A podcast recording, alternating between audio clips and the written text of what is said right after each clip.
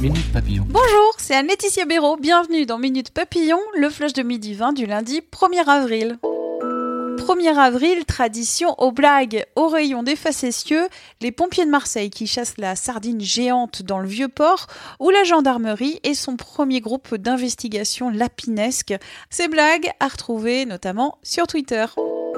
Remaniement gouvernemental, entrée de trois trentenaires proches de Macron, ses conseillers Sibeth Ndiaye, Cédric O et la députée Amélie de Montchalin. Une volonté de resserrer les rangs entre macronistes dénoncée par l'opposition qui critique, selon elle, l'isolement du président. Premier conseil des ministres aujourd'hui.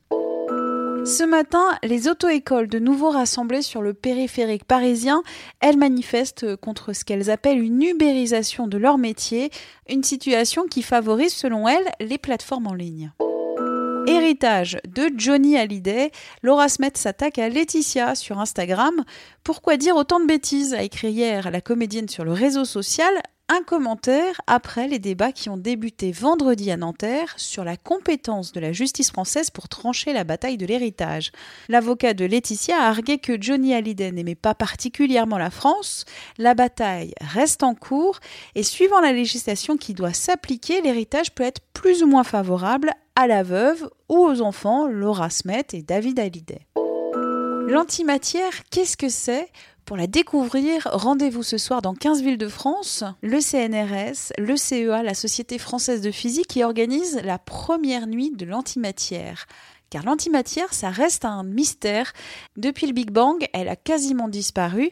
À retrouver sur 20 minutes et sur ce sujet, l'interview de Guy Wormser, scientifique au laboratoire de l'accélérateur linéaire d'Orsay. Minute Papillon, rendez-vous ce soir 18h20 pour le flash thématique.